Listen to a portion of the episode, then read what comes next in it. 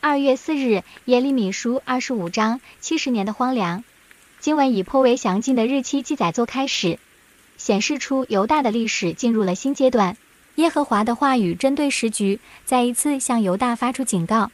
按历史记载，约雅斤王于主前六百零九年登基，而尼布甲尼撒则于主前六百零五年接掌巴比伦。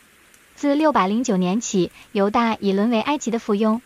当尼布贾尼撒登基后，挥军向西部进攻，击退了埃及，继而管辖了犹大。相信耶利米的话是宣讲于尼布贾尼撒挥军进侵之前，向犹大宣告将要面临的厄运。经文首先确立两大事实：第一，耶利米本人自作先知以来，一直是赤胆忠心的传讲神的话语，警告百姓，从不懈怠。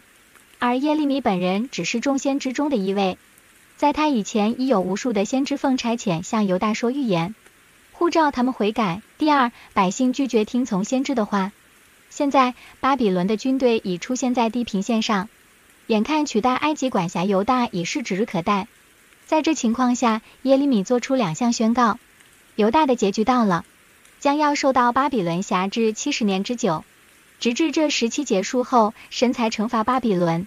被掳七十年，这信息标志着耶利米的宣告进入了新阶段，因为犹大悲惨的前景已经清晰可见。犹大人实在不应继续存有任何幻想，以为巴比伦的威胁只是昙花一现。他们应该醒过来，认真的面对现实，做出相应的抉择。虽然有关敌国入侵、人民被掳的信息在耶利米书中早已出现，但被掳七十年的信息还是头一次出现。犹大何以走到这境地呢？无非是因为他屡劝不改，错过了一次又一次回头的机会。这名神所深爱的浪子，有能力背逆，却没有能力回头，结果灭亡成了他的定局。但另一方面，虽然七十年长得令人难耐，但始终是一个期限。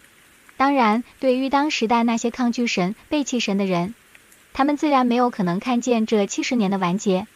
但对他们的下一代来说，这个宣告是重生的机会。